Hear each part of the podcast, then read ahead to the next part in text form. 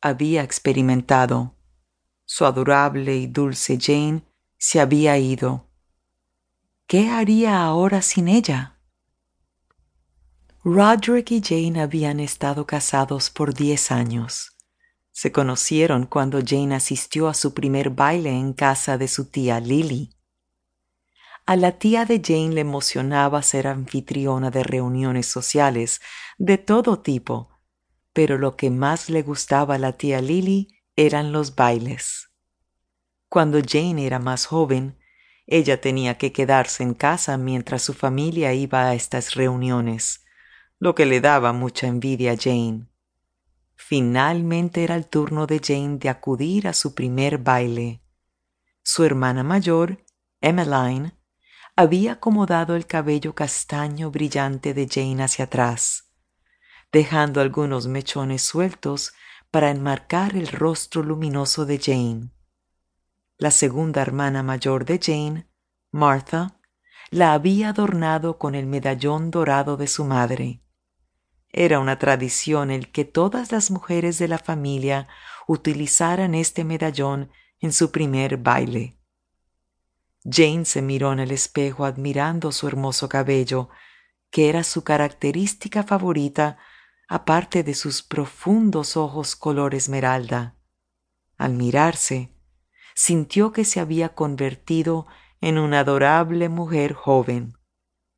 Su pequeña figura juvenil obtenía su forma por el corpiño de su vestido encorsetado, adornado con encajes delicados en el escote y bordado con flores azules y perlas.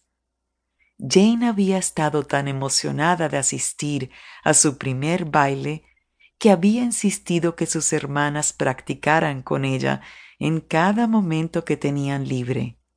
Finalmente, la noche había llegado. Beatrice, la madre de Jane, llamó a sus tres hijas para que bajaran diciéndoles que su padre ya estaba enfrente con el carruaje. Las cuatro mujeres hablaron incesantemente y una sobre la otra, mientras Rupert se sonreía a sí mismo, divertido por el parloteo de estas mujeres a las que quería tanto en su corazón.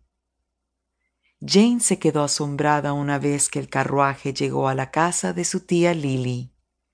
Siempre se había imaginado cómo su tía Lily adornaba su casa para estas ocasiones, pero nunca se había imaginado esto. Había luces en cada habitación de la casa, creando un orbe de luz que se podía ver al entrar a la gran finca. Los árboles que bordeaban la entrada a la finca estaban adornados con moños de color blanco, rosa y dorado, que se movían en el viento mientras el aroma de las flores de cerezo flotaba en el aire.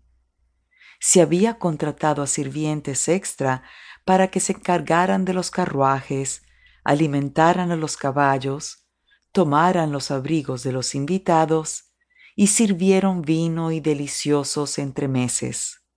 Jane y sus hermanas tomaron educadamente copas de champán de un mesero varón y se rieron entre ellas mientras el mesero se alejaba caminando. Jane nunca antes había probado el champán, pero imitió a sus hermanas tomando tragos pequeños. Mientras sus hermanas tomaban otra copa, Jane declinó cortésmente, ya que quería verse disponible en caso de que un caballero la invitara a bailar. Estaba tan emocionada que deseaba ella misma invitar a alguien, pero sabía que debía ser paciente.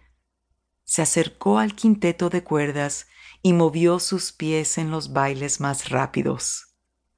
Entonces, mientras el quinteto tocaba la nota final de un minueto, lo vio. Cuando Roderick Blockstone entró en el salón, todas las mujeres jóvenes se voltearon hacia él y lo vieron. No solo era un soltero de una familia muy rica y poderosa en Londres, también era muy guapo. Sus ojos cafés tenían destellos dorados que brillaban con la más tenua luz. Su grueso cabello castaño y su tez